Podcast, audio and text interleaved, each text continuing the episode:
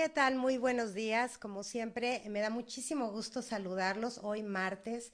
Eh, estamos aquí a las 9 de la mañana transmitiendo en vivo desde Facebook, pues para brindarles información que pueda ser de interés para ustedes. Es el programa Al Día. Yo soy su servidora Claudia Esponda. Y bueno, estamos en esta época de vacaciones. Estamos todas las mamás quizá un poquito inquietas de que cuánto nos falta para terminar con esta temporada, pues porque los niños están inquietos, seguramente tienen mucha iniciativa de, hacer actividades, pues vienen de un ritmo de trabajo en las escuelas y de repente pues te levantas y se levantan a las 12 del día, se levantan a las 8 de la mañana, los horarios cambian.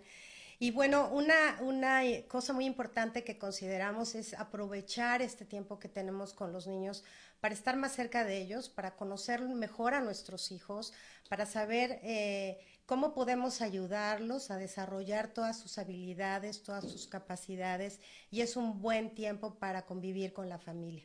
Y precisamente por ello, perdón, es que no, no he afonado mi, mi, garganta esta mañana, este, cuento hoy con la presencia de Verónica Lascurain. ¿Qué tal, Verónica? ¿Cómo estás? Muy bien, buenos días. Buenos días.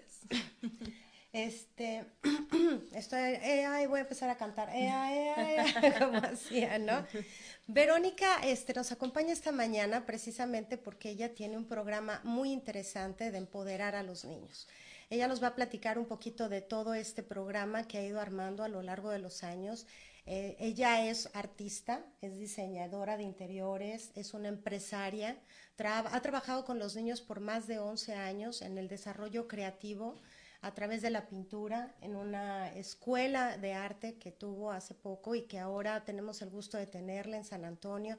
Entonces, pues bienvenida a San Antonio gracias. y gracias por traer todo tu talento y toda tu iniciativa porque estoy segura que muchas mamás estamos como inquietas de saber cómo encauzar a nuestros hijos. Entonces, pues bienvenida. Ella también es life coach, o sea, es una combinación muy interesante, Verónica. O sea, has podido unir mucho tu creatividad con tu nivel empresarial y con esta relación con los niños. Platícanos un poquito cómo se dio toda este, esta relación de trabajar con los niños. Bueno, a mí siempre me han gustado los niños. Uh -huh. Mi papá era arquitecto, entonces de ahí mi amor por el arte. Hace... Eh, 12 años yo me, me, separé, viví en Cancún y me regresé a vivir al Paso y no quería poner a mis hijos en una guardería, entonces dije, ¿qué voy a hacer? Y mi mejor amiga me dijo, tú pintas, ¿por qué no enseñas lo que sabes hacer? Uh -huh. Dije, sí, eso voy a hacer, entonces abrí una escuela. Eh, tomé la decisión de, de, venirme aquí y la escuela ya no la tengo, gracias a Dios la vendí, entonces mi escuela sigue uh -huh. en manos de, de otra gran persona, pero a través de los años me di cuenta eh, día a día de dónde están cojeando los niños ahora. Están pasando cosas que con nosotros no pasaban porque teníamos más libertad, había menos peligros, entonces teníamos mucho más libertades de hacer muchas cosas. Y empecé a, notar poco a poco la falta de seguridad que hay en los niños, eh, los valores, cómo están faltando poco a poco, sobre todo ahora que tengo niños adolescentes y los notaba eh, en, su escuela, eh, no tanto en mis alumnos porque eran niños muy buenos, todos, sí. pero sí me daba cuenta, ¿no? Que eran niños de repente muy inseguros. Había niños de 8 años con unas inseguridades terribles que no existía. Cuando yo era niña todavía íbamos a ser los dueños del mundo y todo era fácil y yo era Éramos princesa. medio y... salvajes, Sí, ¿no? sí, o sea, sí. medio salíamos a la vida y Medio bastante. Sí. Entonces era muy distinto. Y de ahí mi, mi inquietud por, por, empezar a formarlos de una manera diferente. Entonces mi escuela tomó otro rumbo y empezó a ser como un Wellness Art School, una escuela de, de bienestar, uh -huh. de arte y bienestar hacia los niños. Empecé a dar talleres para empoderar a los niños. Una vez al mes hacía talleres eh, sobre el amor propio, la importancia del amor propio, eh, cómo manejar las emociones, sobre liderazgo. Y también antes de cada clase, por ejemplo, meditábamos cinco minutos para que aprendieran a estar en silencio y con ellos mismos. Uh -huh. Hacíamos afirmaciones en las clases y cosas así. Entonces después me di cuenta que quería hacerlo formalmente y no nada más para niños, también hago esto para adultos y para empresas. Y decidí certificarme. Entonces ahora tengo Tienes tres, certificaciones. Pero es increíble cómo fuiste armando de, tu nivel empresarial a tu nivel personal de ser madre, a tu nivel artístico y creativo, a tu nivel de interés interior, crear todo este programa. Se me hace muy interesante y te agradezco mucho de veras que, que nos acompañes esta mañana porque yo espero que nos ilustres a muchas mamás. Yo creo que no hay una etapa definida para ayudar a tus hijos a, tener ese empoderamiento. No importa si tienen dos años o si tienen 22 años, siempre hay una manera de poder encauzarlos, ¿no? Entonces yo quisiera que empezáramos platicando un poquito, Verónica, de por qué es importante empoderar a los niños, porque está muy de moda hablar que el empoderamiento de la mujer y que no sale adelante y busca qué es lo que quieres, pero ¿cómo podemos hacerlo con los niños? Siento que si hacemos eso a edad temprana, cuando están chiquitos, entonces vamos a crear adultos más fuertes.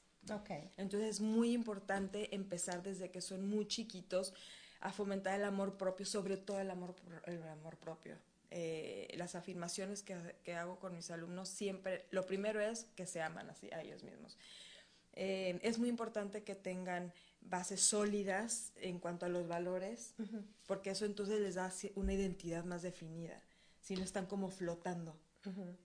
Eh, en, cuanto a las emociones, que es una de las cosas que también tratamos en este programa, es bien importante que sepan reconocer y aceptar. Entonces, toda esta formación los hace fuertes. Entonces, cuando los niños, si no, si no hablas mucho con ellos, si no hay buena comunicación, si no les das la suficiente fuerza y empoderamiento para cuando tienen 13 años y tú quieres empezar a esa edad, no es imposible, pero es más difícil.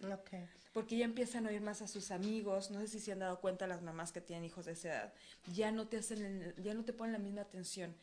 Yo a mis hijos, por ejemplo, desde que eran muy chiquititos, tenían cuatro años y, veníamos manejando y yo les hablaba de todo, de todo, o sea, del alcohol, del vino, de todo lo que pasaba en ese momento, ah, entonces les echaba mi sermón. El, rollo, ¿no? Sí, y mis amigas me decían, no juegues, están bien chiquitos, y yo, no importa. Y ahorita han pasado situaciones que digo, bien, o sea, qué bueno. Qué bueno que lo hiciste. Lo decía tanto y los mareé tanto que se lo aprendieron. Pero yo creo que digo, lo, lo digo a título eh, personal como mamá, porque obviamente yo no soy life coach ni nada por el estilo, pero uno va aprendiendo a tener un nivel de comunicación abierto a sus hijos, yo creo que es lo más conveniente, ¿no? O sea, si tú te cierras a que no voy a hablar de esto, no voy a hablar del otro, probablemente estás cerrando canales de comunicación, ¿no? No sé. Yo con mis hijos hablo de todo, o sea, siempre tienen una relación muy abierta. Hay gente que estará de acuerdo, hay gente que no. A mí me ha funcionado. Hablo mucho con ellos de situaciones difíciles. Yo me divorcié, me separé dos veces y sí, no ha sido fácil, pero sí trato de explicarles que la vida es así, esas cosas pasan y eso no quiere decir que ellos no pueden ser grandes y triunfar y, tener matrimonios exitosos. Les explico, fueron mis decisiones, las cuales me llevaron a mí a ciertos puntitos que me llevan a donde estoy ahorita. Entonces, si les ocultas la vida y la realidad de las cosas, crecen en un mundo de fantasía y cuando de repente salen al mundo real se topan con pared y no saben cómo manejarlo. Entonces, en mi opinión y lo que yo he visto es que sí es importante tener eh, una relación, mucha comunicación con los hijos. Hay cosas que, que sí es importante a lo mejor no contarles, ¿verdad? Porque los angustias, como no tienen el control, como no tienen el control, hay, cosas que sí es mejor no, entrar tanto en detalle, pero por ejemplo a mí Natalia, mi hija una vez me dijo, ¿es malo tomar? Le digo, no, no para nada, tienes que saber de hecho cuál vino va con qué y saber tomar tu vino, lo malo es en la etapa que lo haces. En la etapa y las cantidades. Eh, es malo fumar, sí, eh, porque te hace daño a los pulmones, entonces la consecuencia. Entonces siempre yo hablo de consecuencias, siempre. En todo lo que yo les explico a mis hijos, les explico la consecuencia, buena o mala. Si haces esto, esta va a ser la consecuencia, ¿lo entiendes? Entonces yo cuando tengas 20 años no va a poder estar de tu mano diciéndote qué hacer. Esto es malo y esto es bueno. Entonces, es mi obligación ahorita explicarle las, explicarte las consecuencias de lo que va a pasar si tomas esta decisión para que cuando estés solo decidas, ah, es que si hago esto me va a pasar esto. Mejor no. Ok. Entonces, ¿cuáles podríamos definir que son los elementos para empoderar a un niño? O sea, lo, lo dirijo un poquito a tu programa, ¿no? Que hablas de, puntos claves que, que ayudan a un niño a darse cuenta quién es, qué quiere y cómo lo va a hacer. Hay cuatro puntos que para mí son muy importantes. Bueno, en realidad cinco. Eh, Perdón. y que manejo en Empower Kids. Dos son emocionales y dos eh, más de, de, negocios. Eh, la ética, que son los valores que, se como mencionaba hace un ratito, se, desgraciadamente se han perdido mucho. Ética, inteligencia emocional y después negocios y finanzas. A mí me gustan mucho los negocios, desde chiquita siempre tenía negocios y me encantan los negocios. Entonces yo a mis hijos desde que son muy chiquitos les he enseñado, tenía un negocio de comida argentina y entonces cuando iba a abrir tenía un food truck un carrito de comida y cuando lo iba a abrir este ponía los, los choripanes y todo en bolsitas y lo iba a lugares así a, tiendas y todo a ofrecerlos y yo iba a talonearle a vender mis choripanes. Entonces Cristian y Natalia los sentaba y les decía les va a dar un dólar si ustedes empacan todo entonces desde muy chiquitos aprendieron ah si hago esto me gano esto no entonces yo les he enseñado sobre los negocios desde muy niños y para mí es importante porque eso los hace independientes y no dependen siempre de los papás. No importa si tus papás son millonarios, o no. Casa en la playa. Exacto. Es muy importante que desde niños sepan cómo ganar el dinero, cómo sus papás, millonarios o no millonarios o lo que sea, cómo ganan el dinero, de dónde sacan para comprar la comida y el techo en el que viven que lo entiendan. Entonces, Entonces estamos hablando de inteligencia emocional, estamos hablando de ética, estamos hablando de, de, negocios, y finanzas. Y finanzas. Y hablabas de un quinto. Creatividad. Creatividad. No existe negocios y finanzas, negocios si no eres creativo. Ok, entonces. Y, en todo. ¿Por qué no vamos por partes? Vamos hablando de lo que, por qué es importante la ética en los niños. Los valores para mí eh, son muy importantes eh, para las relaciones y para darles, como decía hace un rato, identidad. Cuando sabes muy bien quién eres y en qué crees, caminas, caminas firme sobre esas creencias. No debo de faltar el respeto a nadie porque merecen ser respetados, sea quien sea, entonces ya te, identifica como una persona que respeta. Eh, necesito valorarme a mí, o sea, y así de muchos temas en el tema de los valores. Y cuando los tienes claros, entonces ya te defines como una persona de cierta manera. Eh, ahorita los niños están como flotando, no saben ni quién son, ni a dónde van, ni qué quieren, ni qué es el respeto. Pero yo creo que eso viene de los padres, ¿no? Finalmente. Sí, pero... O sea, cómo inculcar valores o ética en unos niños si los padres a veces nos confundimos con nuestras propias experiencias, ¿no? Empower Kids tiene un programa en donde también apoya a los papás. De hecho, vamos de la mano. Entonces, todo lo que aprenden los niños lo aprenden los papás para que los papás también entiendan y sepan lo que están aprendiendo los hijos y los apoyen. Porque si yo nada más veo a los niños y trabajo con los niños, pero los papás siguen en el mismo canal, entonces va a ir todo abajo. Sí, me imagino, porque digo, a veces hay gente que tú ves que está ofreciéndole todo a sus hijos, porque cuando yo era niña yo no tuve nada, ¿no? Y entonces uno es una manera de retribuir y, tratar de hacerles la vida más fácil. O yo no quiero que le caiga una gota de lluvia, o yo no quiero que se corte una uña. Y finalmente yo creo que ese tipo de, manejo no los ayuda a ellos a enfrentarse a una realidad, como tú dices, de que pues la vida pasan cosas y se te rompe una pierna y, y no todo sale como, como tú querías, pero si lo, lo hacemos a través de valores, de, del respeto, de la equidad, de ahorita sí, mañana no, este, yo creo que facilitamos de alguna manera a nuestros hijos, ¿no? Sí, les hacemos mucho daño. Yo a mis hijos siempre les he dicho, yo nunca les voy a dar todo lo que quieren, o sea, que les quede bien claro. Nunca les voy a dar todo lo que quieren, siempre les voy a dar lo que necesitan. Cuenten con eso, pero todo lo que quieren no porque los lastimaría. Y les digo, entienden. Sí, mamá. Entonces, es muy importante que tengan claro que no es así. Yo creo que les hacemos mucho daño a los, a los niños con esa idea. Como yo no tuve, entonces tú sí, no. No, no, gánatela. El niño está reprobando. O sea, le pega a, todos los niños de su salón, pero tiene el teléfono más nuevo, los AirPods más caros. O sea, ¿cómo? ¿Qué otro tipo de valores crees que es fundamental y sobre todo en qué etapas de la vida, Verónica? Porque digo, no, no es lo mismo enseñarle a un niño de 12 años empatía que enseñarle a un niño de 4 años. No, es que sí. ¿O, sí? Sí. Eh, por ejemplo, otro tema es la, inteligencia emocional. Y no, no, desde muy chiquitos. Desde muy chiquitos. Los niños son chiquitos, pero entienden. Entonces les vas enseñando de acuerdo a su edad. Como si sí les enseña lo mismo, pero de diferente manera. No le puedo enseñar igual a una niña de 13 que a una niña de 2. Pero, por ejemplo, ¿cómo les enseñas compartir a un niño de 2 años que tiene su juguete, su cumpleaños, y el otro llega y quiere el mismo juguete? ¿Y qué le dices, sí o no, préstalo? Los niños por naturaleza son egoístas y ahí es cuando empiezan a aprender, esto es mío, o sea, ¿por qué te lo va a prestar si es mío? Y le dan un valor.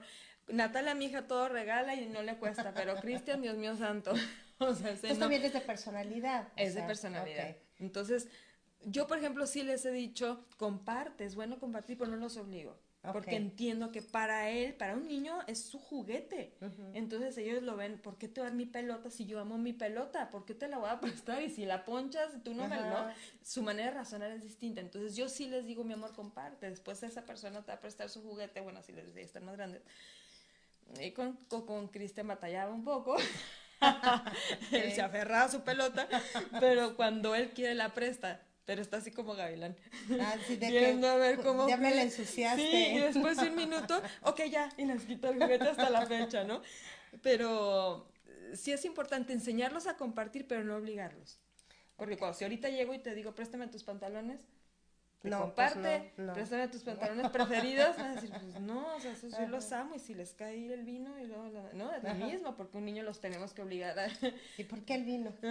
o no sea, sé. ¿por qué no Ay, no, se me el agua, el, agua alcalina. el refresco.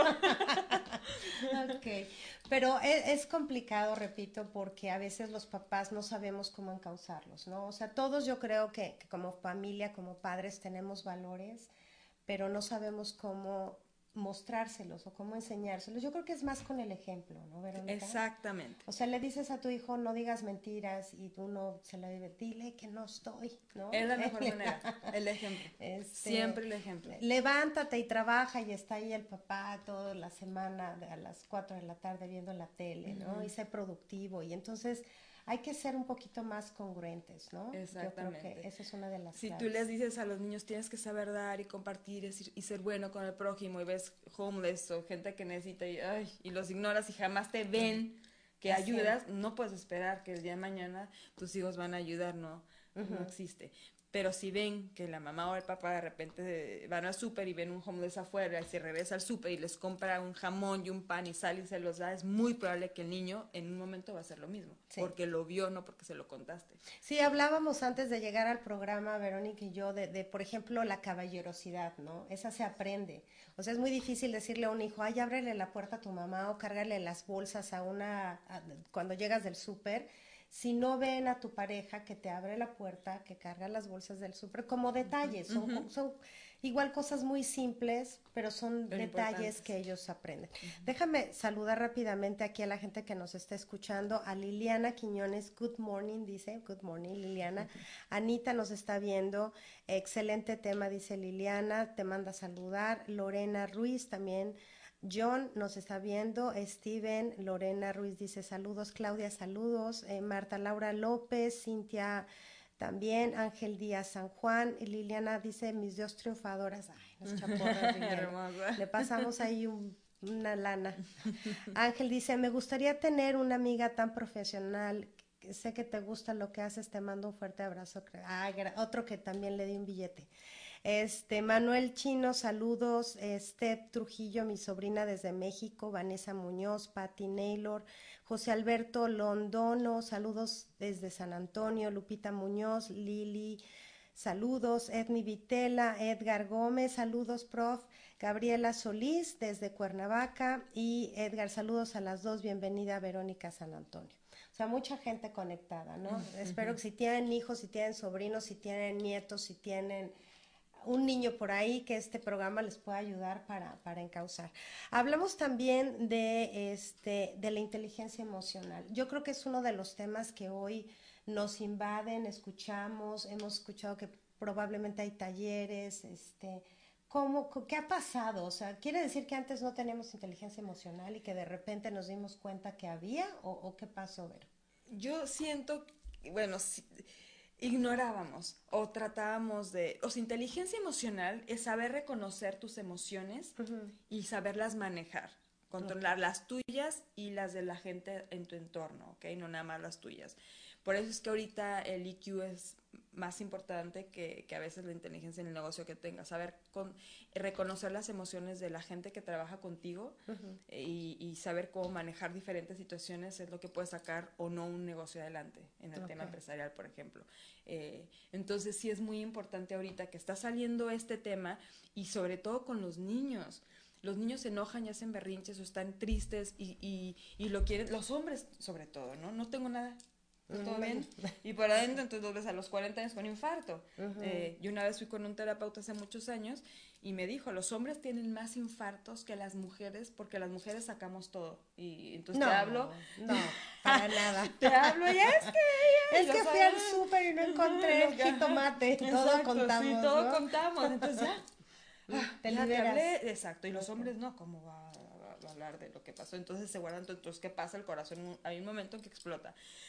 Eh, en estos talleres les explico a los niños qué son las emociones, cuáles son las emociones que hay que saber reconocer. No las puedes ignorar. Si estás enojado, y estoy enojado. Me pasó esto y no me gustó y estoy muy molesto o estoy triste porque pasó cierta situación y me siento triste, me siento, tengo miedo.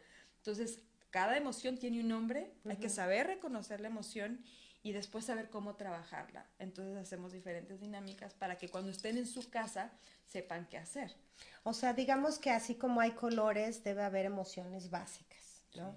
¿Cuáles, ¿Cuáles serían estas emociones básicas? Porque a veces igual reconocemos que el niño está molesto, pero igual lo que tiene es tristeza, ah, claro. ¿no? Entonces, ¿cómo podemos o cómo podemos ayudar a las mamás a reconocer cuáles son las básicas y de ahí extraer la que realmente representa en ese momento. Tengo un póster que les enseño a los niños de donde está la carita principal, un niño enojado y después muchas de por qué está enojado. Es tal cual, ¿eh? O sea, ah, cuando alguien está enojado hay algo atrás.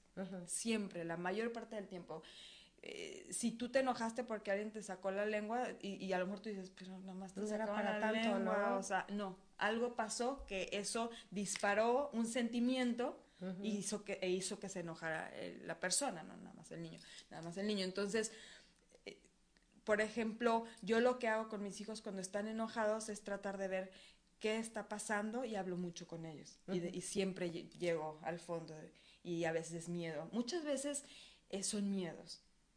Eh, también. Entonces, este, para poder trabajar el de dónde viene la rabia, tienes que rascar, rascar y ver de dónde viene, entonces ya puedes trabajarlo y, y enseñar al niño.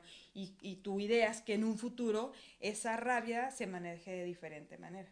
Ok, entonces, hablando de emociones básicas, ¿cuáles serían, Verónica? Las negativas, por ejemplo, las más comunes, una es el miedo, em, bueno, el, la rabia. El enojo, la ira. La ira.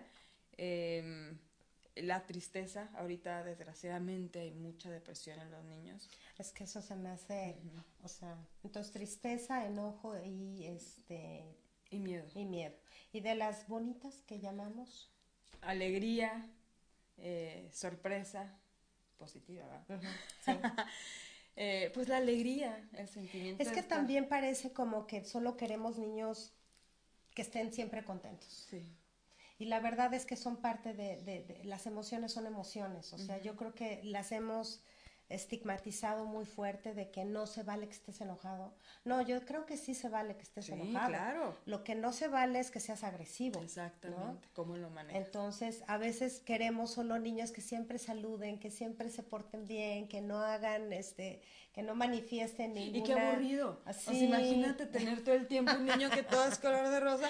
Yo tenía uno así, digo, ay, por favor, enójate. O sea, vi que no. Habla, de algo. Sí, sí, no, también sería no sano y aburrido tener un niño todo, todo siempre así, ¿no? Entonces es normal y está bien, es, es, es sano que se enoje y es sano que esté triste para que lo pueda asimilar y lo maneje y después, ya, ok, ya lo procesé y ya estoy contento.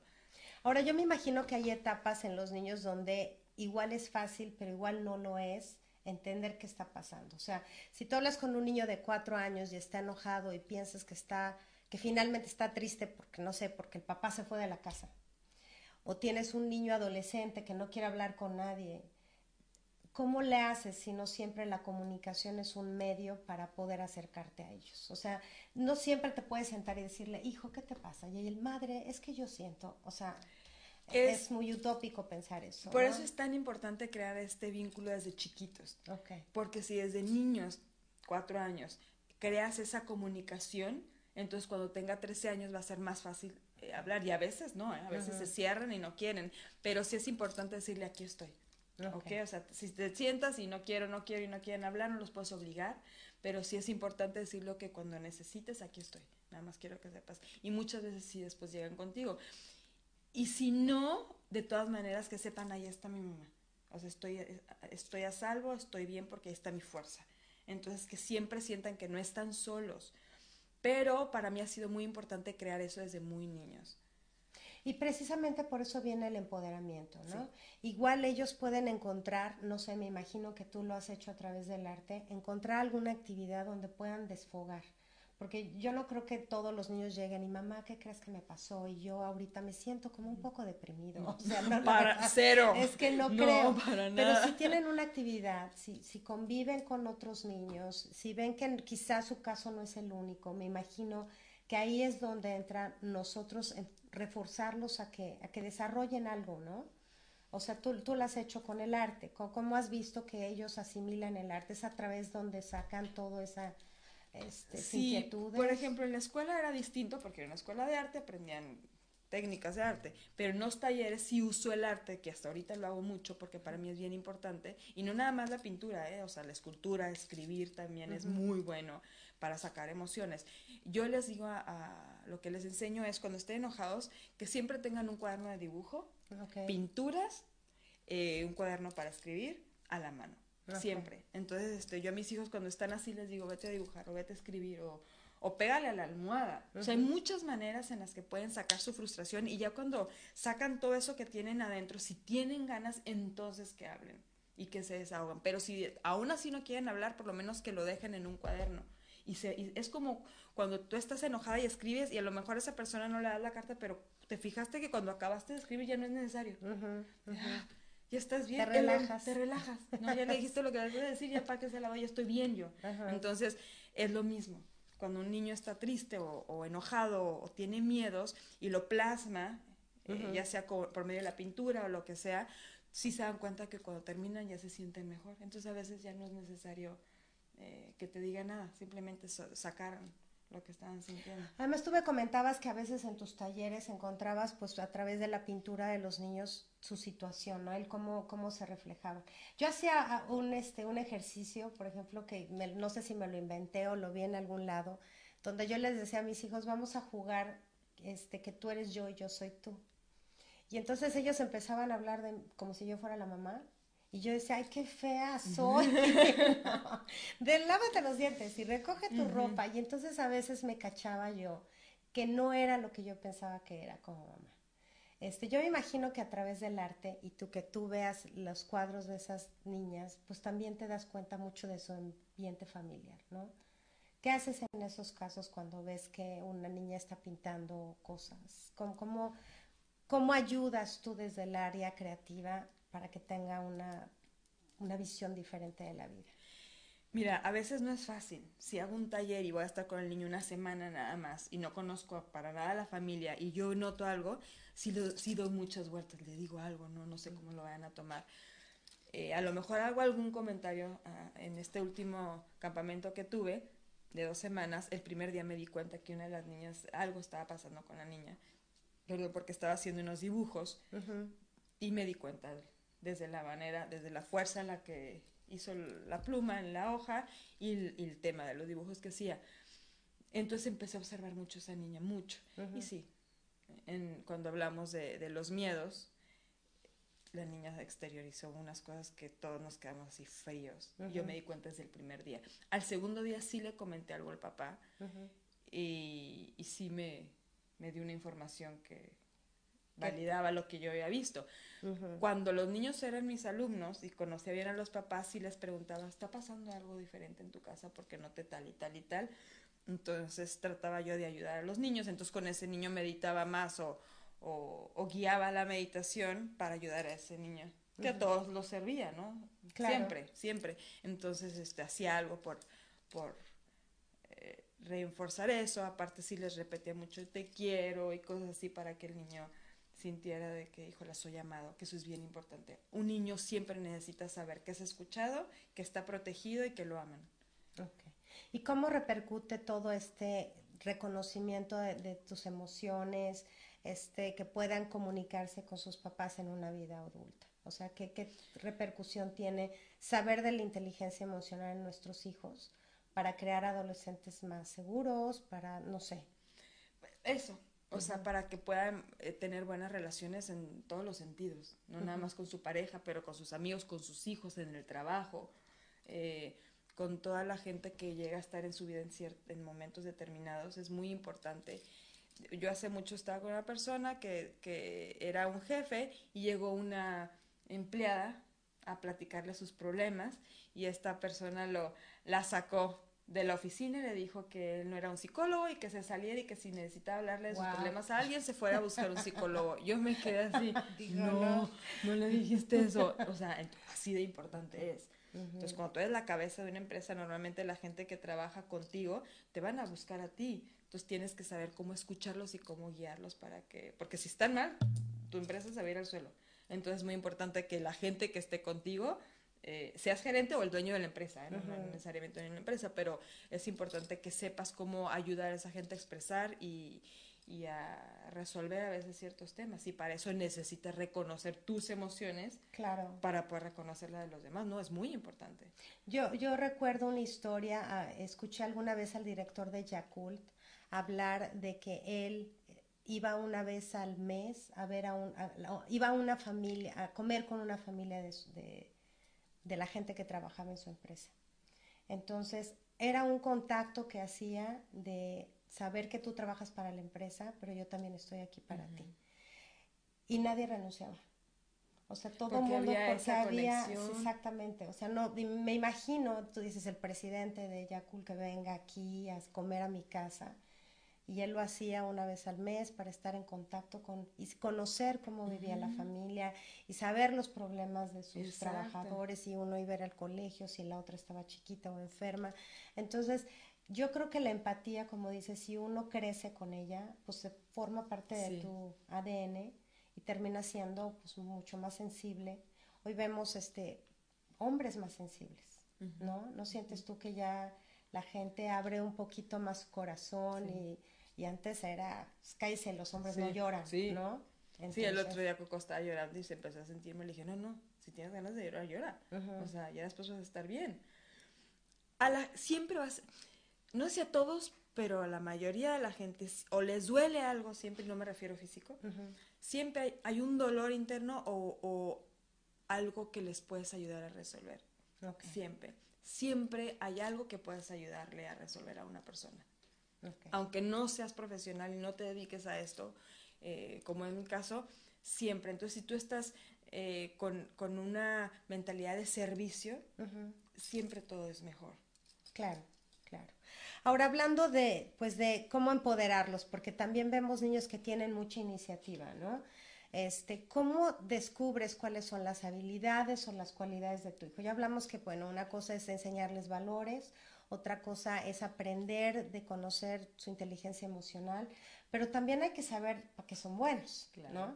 Este, a veces uno les da la idea. O sea, yo, por ejemplo, si mi hijo está oyendo, siempre le dije que era bueno para las matemáticas. ¿Y qué creen? Se la creyó. o sea, es bueno para las matemáticas, pero hay que saber también reconocer las habilidades y las cualidades de, nuestros hijos. ¿Cómo las descubres o cómo ha sido tu experiencia que los niños descubran esas cualidades? Mira, es importante que ellos las descubran también, porque yo puedo ver algo en ellos que yo digo, no hombre, eres buenísimo para hacer pasteles, y a lo mejor sí, pero no le gusta, okay. ¿no? O sea, a lo mejor al niño sí se le da hacer unos pasteles y se le da fácil, pero no es su hit, o sea, pues sí me encanta, pero también me gusta esta otra cosa y también se me da bien fácil, entonces eh, por ejemplo, una, mi hija es muy artística en todos los aspectos, escribe, eh, escribe canta, eh, baila, ¿no? Se le da fácil, todo lo que es de, de expresar el alma se le da. Cristian, mi hijo, es, es, más, es muy creativo. Mm, a él lo abstracto se le da. Cuando le enseñaba a hacer realismo, no se le daba como a Natalia. Natalia es un dibujo igualito. Si le pongo aquí unas flores, me las hace idénticas. Y, y, cuando tratábamos de hacer abstractos, yo batallaba mucho con Natalia, porque todo tenía que tener pies y cabeza, ¿no? Entonces, hasta que por fin la enseñé a expresarse sin forma. Y Cristian es al revés, es tan creativo que lo abstracto le sale, hace unas cosas increíbles en lo abstracto. Y cuando quiero que algo real, mientras lo esté guiando, le sale muy bien porque se les da, lo tienen, pero no como Natalia. Entonces hay que reconocer que se les da fácil. Cristian se puede parar enfrente de una audiencia, como lo hizo en quinto grado y, ganó el ser tesorero, y todos los de quinto le aplaudían porque es muy bueno para hablar en público. Pero entonces básicamente los expones, ¿no? Lo, sí. O sea, mi experiencia ha sido que, bueno, los pobres, los míos fueron a taekwondo, montaron a caballo, nadaron, ballet, este, o sea, dije, como no sepa qué son buenos claro. o qué les gusta, bueno, los puse en, pero eso sí les decía, un año. O sea, no te voy a comprar el uniforme para que a los tres meses me digas que se te acabó el gustito. O sea, lo que vayas a hacer, te lo vas a, lo vas a hacer un año. Entonces, hicieron todo.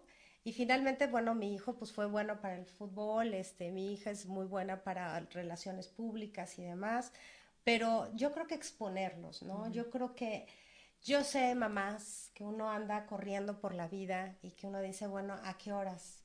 Pero yo creo que sí hay que descubrir las habilidades, porque hay niños que dicen, bueno, yo quiero ser doctor y toda la vida traen ese concepto y son doctores, pero no todos vienen con ese chip de, de ya tengo a qué me voy a dedicar.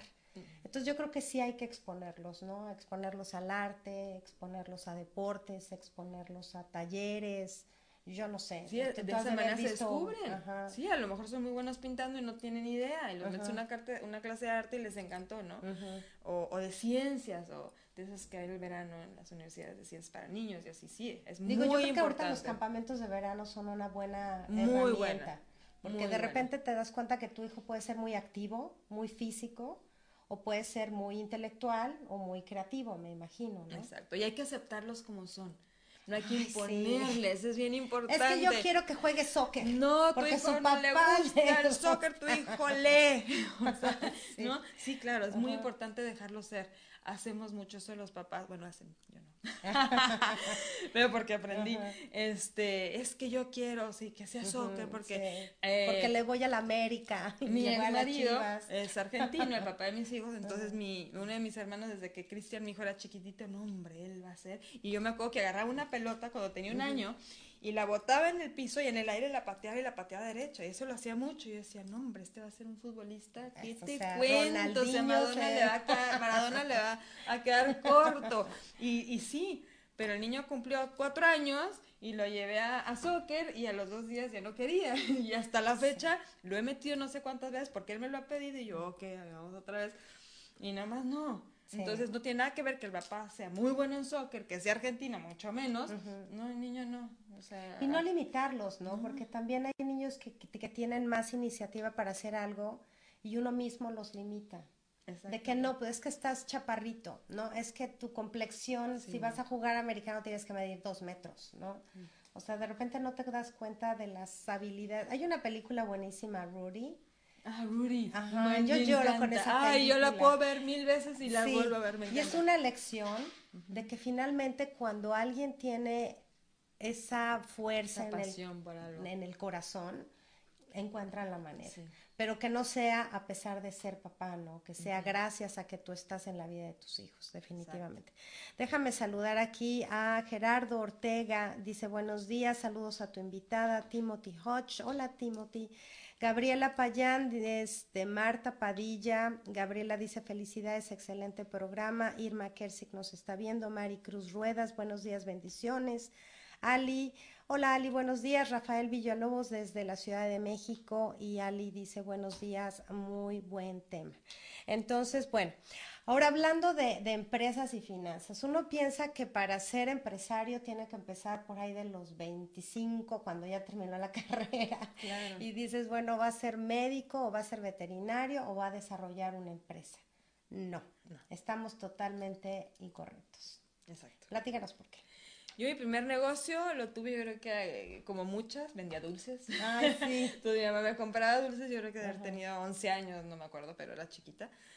Y me encantaba, ¿no? Y más padre cuando yo tenía mi propio dinerito. Entonces a mí, como dije hace un rato, me encantan, siempre me gustan mucho los negocios. Los niños pueden tener siete años y empezar y tener un concepto claro de que, ah, si compro esto a un dólar, hablando de dólares que vimos aquí, si compro esto a un dólar y lo vendo a dos, me gano un dólar. Entonces, y es mío, ¿no? Y no le pedí a mi mamá y, aparte los hace responsables. Los hace muy responsables el tener su negocio porque eh, es, tienen otras personas que, por ejemplo, si vendes limonadas, bueno, hay otras personas que les gustan tus limonadas y te están esperando que hagas tu limonada, porque algo le pones que a Martita, la vecina, le encantó, entonces esa sensación de me necesita, o sea, necesita lo que yo estoy ofreciendo, es muy padre. Entonces, no, desde entre más chiquitos mejor. Sí, eh, Cristian. ¿Cuándo sería una buena etapa para enseñarles a empezar a hacer siempre? Eh, sí, desde chiquitos, bueno, explicarles sobre el dinero y cómo funciona el dinero desde muy chiquitos. Sí, porque tenemos un rollo con el dinero, sobre todo los hispanos, ¿no? De que eres malo y si tienes mucho te vuelves egoísta y si no tienes eres bueno. ¿No? O sea, tenemos unos rollos ahí medio. o, es algo personal. sí, sí, no, no, no, totalmente. Sí, yo tuve esos issues, esos temas. mucho que tiempo. el dinero es bueno. El dinero es bueno. Simplemente sin el dinero no tienes con qué pagar el techo, tu techo y comida. El dinero es bueno y es necesario. Eh, lo malo es que hay gente que, que abusa y entonces yo a, mis hijos les he dicho, no, no, y si quieren mucho, tengan mucho para que disfruten y viajen. El dinero te da la posibilidad de hacer muchas cosas. Claro que es bueno, pero es bueno sabértelo ganar también y no depender de nadie. Entonces, este, eh, mis hijos saben quiero dinero, entonces les digo, ok, vamos a limpiarle las ventanas a los vecinos y les vas a cobrar dos dólares. Y Coco una vez en 15 minutos hizo 30 dólares, ganó 30 dólares. Entonces dijo, ay, qué padre. Entonces a mí cuando me piden dinero les digo, dibuja y yo te ayudo a venderlo. Entonces hacen dibujos. Cristian me dio unos dibujos que hasta yo decía, no manches. O sea, le digo, eres muy bueno en ventas, mejor. Porque hacía unos dibujos cuando estaba en el estudio. Si era más chiquito. No, no, así rápido. ¿A qué hora se acaba el, curso? En una hora. Entonces imagínate 10 dibujos así en lápiz. Se iba y regresaba con 15 dólares. Entonces, muy bueno porque esos dibujos. Y yo decía, ya ni la haces pero yo, sabes que creo que es una de las cosas buenas de, ser empresario y, espero que la gente no me deje mentir. Uno piensa que no soy bueno para vender. Es una de las, grandes. eres vendedor, tu hijo es vendedor. no, todos vendemos. Si, si eres dentista, vendes tus servicios. Si eres, este, cortas el pelo, vendes tus servicios. O sea, todo mundo estamos vendiendo, un bien o un servicio. Crecer con la idea de atrévete y ve y hazlo porque digo, una cosa es que el niño los haga y mamá, véndemelo. No, ve tú y véndelo para que aprendas. El día de mañana, bueno, se, te van a abrir diez mil puertas. Yo creo que eso también es importante, ¿no? Enseñarlos a que vas a hacer algo, el resultado es importante, pero también el esfuerzo. O sea, no solo de hacer, sino de ir y ofrecer tus servicios. Exactamente, y saberte vender.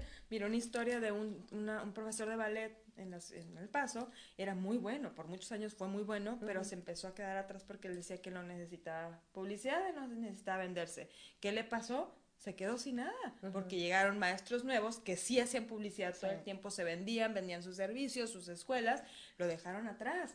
Entonces cerró. Eh, ya volvió a abrir, pero ya llegó con otra mentalidad. Claro. Entonces ya entendió, no, tenemos el tabú de que nomás vende, ay, no, nomás venden, todos son los que están arriba. Si tú ves los empresarios más grandes, se saben vender. Entonces es muy importante saber vender.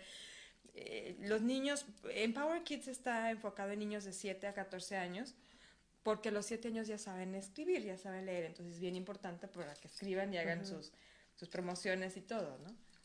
Entonces, eh, les enseñas a encontrar una actividad o, cómo los o cómo los motivas para saber que son buenos empresarios? Les explico. Primero les explico de dónde viene el dinero, qué es un empresario a diferencia de alguien que es asalariado, alguien que trabaja para alguien. ¿Cómo, les explicas que es un empresario, Ver? Un empresario eh, toma las decisiones, eh, es el que tiene ideas y las lleva a cabo, es como que la cabeza eh, recae en él todo el peso del negocio. Y una persona que, que, trabaja para alguien, hay decisiones que no puede tomar. En cualquier momento le pueden decir gracias por tus servicios. Igual, si eres empresario, pues, truenas y ya, pero depende de ti, ¿no? Volver a subir o no. Tú siempre tienes al toro por los cuernos, de alguna manera. Cuando eres empleado, no, hay decisiones que tú no puedes tomar. Estás muy limitado.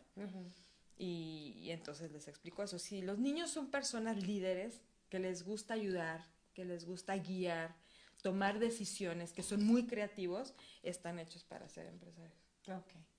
Y este, y estas, estamos hablando de edades ¿De, cuándo puedes empezar a hablarles de, emprender? Bueno, de emprender negocios, yo lo que hago, eh, eh, yo los eh, instruyo en esto es de los siete, por lo mismo, porque necesito que sepan escribir, porque si les doy apuntes y les estoy explicando, tienen que saber leer y escribir y, demás. Entonces, de 7 a 14 años. Y lo hago en esta edad porque el fin de Empower Kids es que cuando lleguen a, a high school, cuando lleguen a la preparatoria, ya tengan bases y en todas estas áreas y entonces lleguen más fuertes.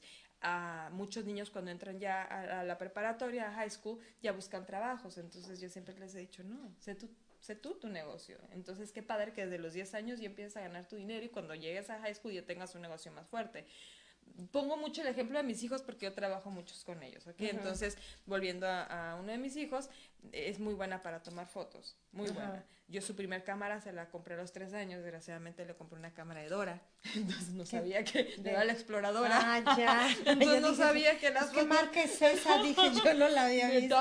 Dora. Entonces las fotos estaban bien feas, bien borrosas, y cuando vi lo buena que era, dije, chino, había comprado entonces le tenía que dar mi cámara. Pero yo tengo fotos de Navidad con Cristian, no, de X día, con, que me las tomó Natalia, y Natalia tenía tres años. Entonces, este, yo siempre le he dicho, haz un negocio en fotografía, tómale fotos a tus amigas y cóbrales. Entonces, este, tú te das cuenta, como yo, por ejemplo, desde chiquita que me di cuenta porque una vez la niña agarró una cámara y empezó a tomar fotos y cuando las vi dije, no, no puede ser, tiene tres, ¿cómo? ¿No? Y le he dado a mi papá, le da la cámara y entonces salía así. Sí, o sea, la mitad hasta acá, ¿no? y la frente y todo el cielo. Claro, entonces tú más o menos te das cuenta, como decía, sí, sí te das cuenta, pero es importante que ellos lo sientan.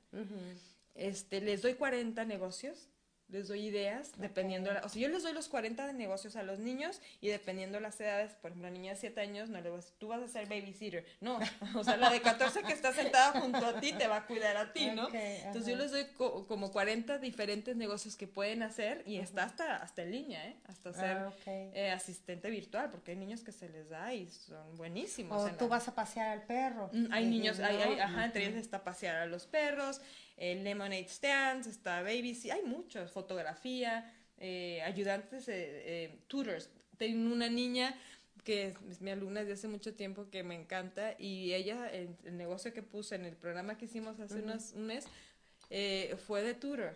Entonces, este, este, Carmina tiene ocho años y iba, iba a enseñar, no, tiene ocho o nueve años, no me acuerdo. Iba a enseñarle a niños de primero. Entonces estaba ofreciendo su tutoría en matemáticas y en lectura para niños de, primer grado. Y tenía todo armado de cierta hora a cierta hora, lunch no incluido, te voy a dar agua, cobro tal tanto, este, tienen que recogerte a tal hora, así, o sea, bien establecido. Su mamá obviamente le ayudó, le dijo, yo estoy disponible estos días, te puedo ayudar a apoyar estos días. La niña ofrecía los días y los horarios que podía ir a los niños, que iba a dar ella en sus servicios y que no. Lunch no, así puso lunch no. Y es que me encanta cómo lo planteas, porque sí es cierto, hacer un negocio no nada más es llegar y ponerlo. O sea, es como decirle a tu hijo, bueno, vas a hacer limonada, aquí está el agua, aquí está el azúcar, yo te ayudo a revolverle y tú sal afuera y ponte afuera. No, no.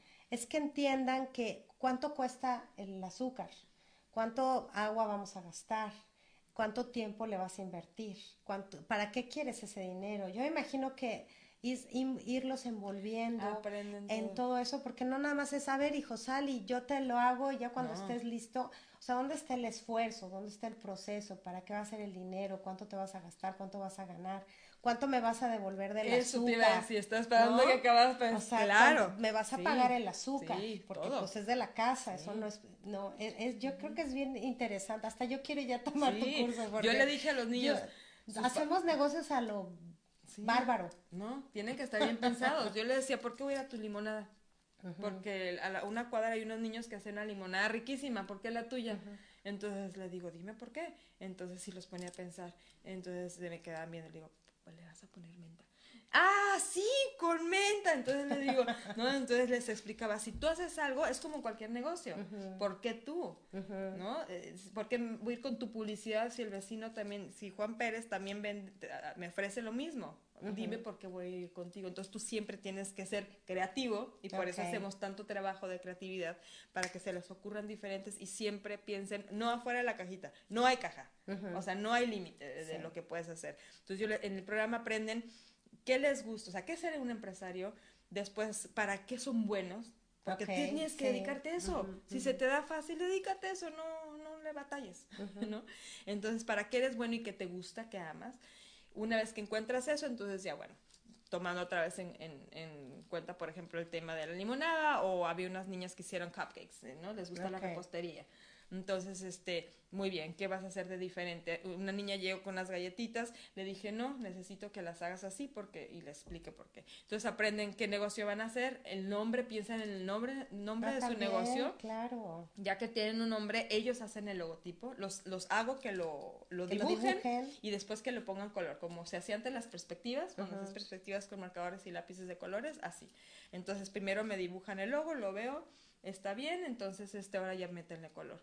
Después hacen flyers, aprenden a diseñar sus flyers, les enseño una, una en la computadora Canva, donde se hacen... yo quiero tomar tu curso. Entonces aprenden dónde hacer sus flyers, cómo diseñarlos.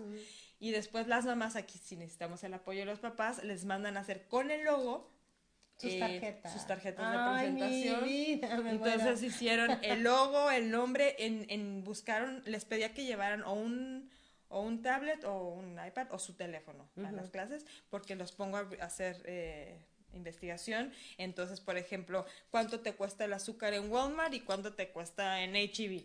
Entonces debían, no, pues en Walmart tanto y aquí tanto. Ah, ¿Dónde lo vas a comprar? No, pues en Walmart. ¿Cuánto te vas a ahorrar?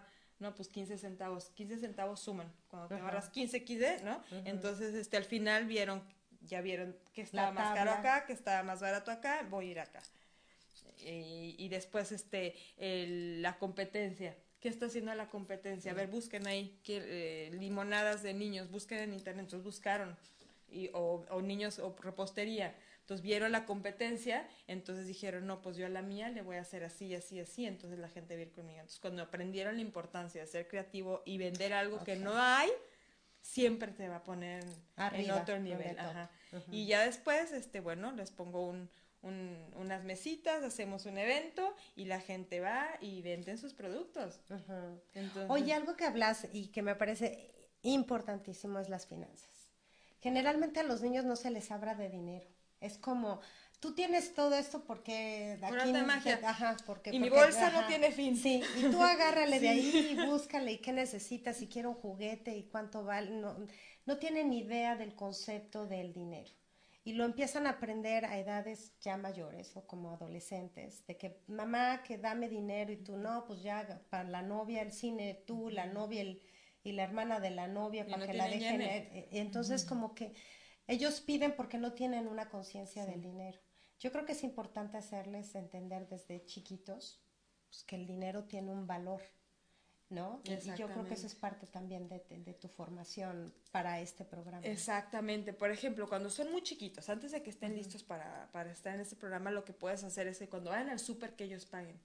Entonces tienes un billete de cinco, mi amor. Estos son cinco. Fíjate, ¿eh? Entonces vas a pagar los chicles y ya no te van a regresar cinco. Ahora me dieron menos, ya tenemos, ya no tienes cinco dólares, ahora tienes X menos. Entonces ya van entendiendo.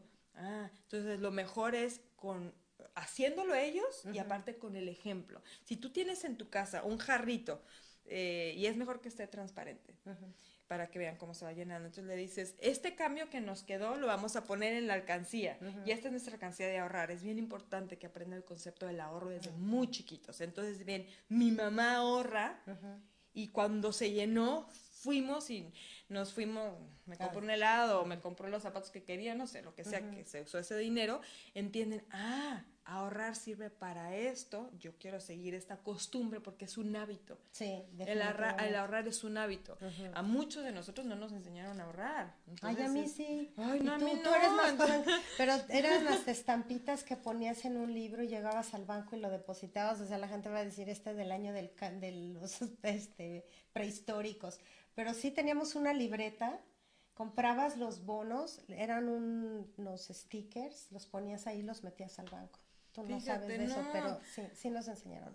a mí sí. No, a mí no, entonces. sí soy Pero yo soy muy, yo ahorro, yo solita, entonces yo siempre tengo dinero guardado y, y, y... Pero también he enseñado a mis hijos a ahorrar. Yo también. Y algo que hice, por ejemplo, digo, les comparto porque también es cuestión personal. Cuando mi hijo estuvo listo para comprarse su coche, pues uno viene de que, ay, le voy a dar coche a mi hijo porque lo necesita. Le dije, no, lo que tú me ahorres, yo te voy a dar lo, lo mismo. Si tú ahorras mil dólares, yo te doy mil dólares. Si tú ahorras tantos, 500, yo te doy tanto. Entonces, lo que te alcance con eso, bienvenido. Porque entonces le enseñas un poquito el esfuerzo a... Digo, aquí yo, yo estaba hablando con, este, con gente que a los 16 los ponen a chambear para que se compren su coche, porque entienden el valor del dinero. Yo creo que eso es bien importante. Muy, muy importante para que apoye el tema de los negocios. Sí. ¿no? Pues negocio Háblanos de tu taller, cuándo empiezas, dónde va a ser, este, y qué, qué va, podemos esperar de, de esos talleres, Vero. Bueno, el próximo taller va a ser una probadita de todo esto. Va a ser el 27 de julio en el Holiday Inn que está en Redland. Okay. Eh, de 9 de la 9, 10, 11, 12, sí, de 9 a 2, tengo que ver que están bien mis horarios de 9 a 2. Eh, son 5 horas en lo que vamos a ver eh, más que nada el lado emocional. Okay. Entonces vamos a trabajar un poco la creatividad de los niños, vamos a hablar de, del amor propio y déjame poner esto. Adelante. el taller se llama El poder de amarme. Ok. Ese taller se llama El Poder de Amarme y va a hablar sobre, vamos a tocar unos, algunos puntos de ética y, e inteligencia emocional y el amor propio. Oye, y este, ¿y de qué edades, de qué edades se puede la gente asistir o cómo? Niños de 7 a 14 años pueden asistir a esto, todos aprenden igual, no importa la edad, o sea, el más chiquito y el más grandote aprenden de la, igual, aprenden lo mismo, entonces de 7 a 14 años. Ok, para tener información sobre tú, ti, sobre tus próximos, porque este es un taller introductorio, ¿verdad? Este es un taller introductorio a un programa. Taller introductorio, los que vienen, investiguese, yo creo que es una buena época ahorita que los niños están de vacaciones para informarse, para ayudarlos, para empoderarlos y para ser niños mejores seres humanos en un futuro, mejores con quien convivir, mejores empresarios, mejores personas. Entonces, bueno, pues yo me despido y pues ya no me pude despedir de la gente que estaba aquí, pero les deseo que tengan un excelente martes. Nos vemos el próximo jueves. Yo soy su servidora Claudia Esponda. Muchísimas gracias, por acompañarme. Gracias. Hasta la próxima. Un besito. Bye.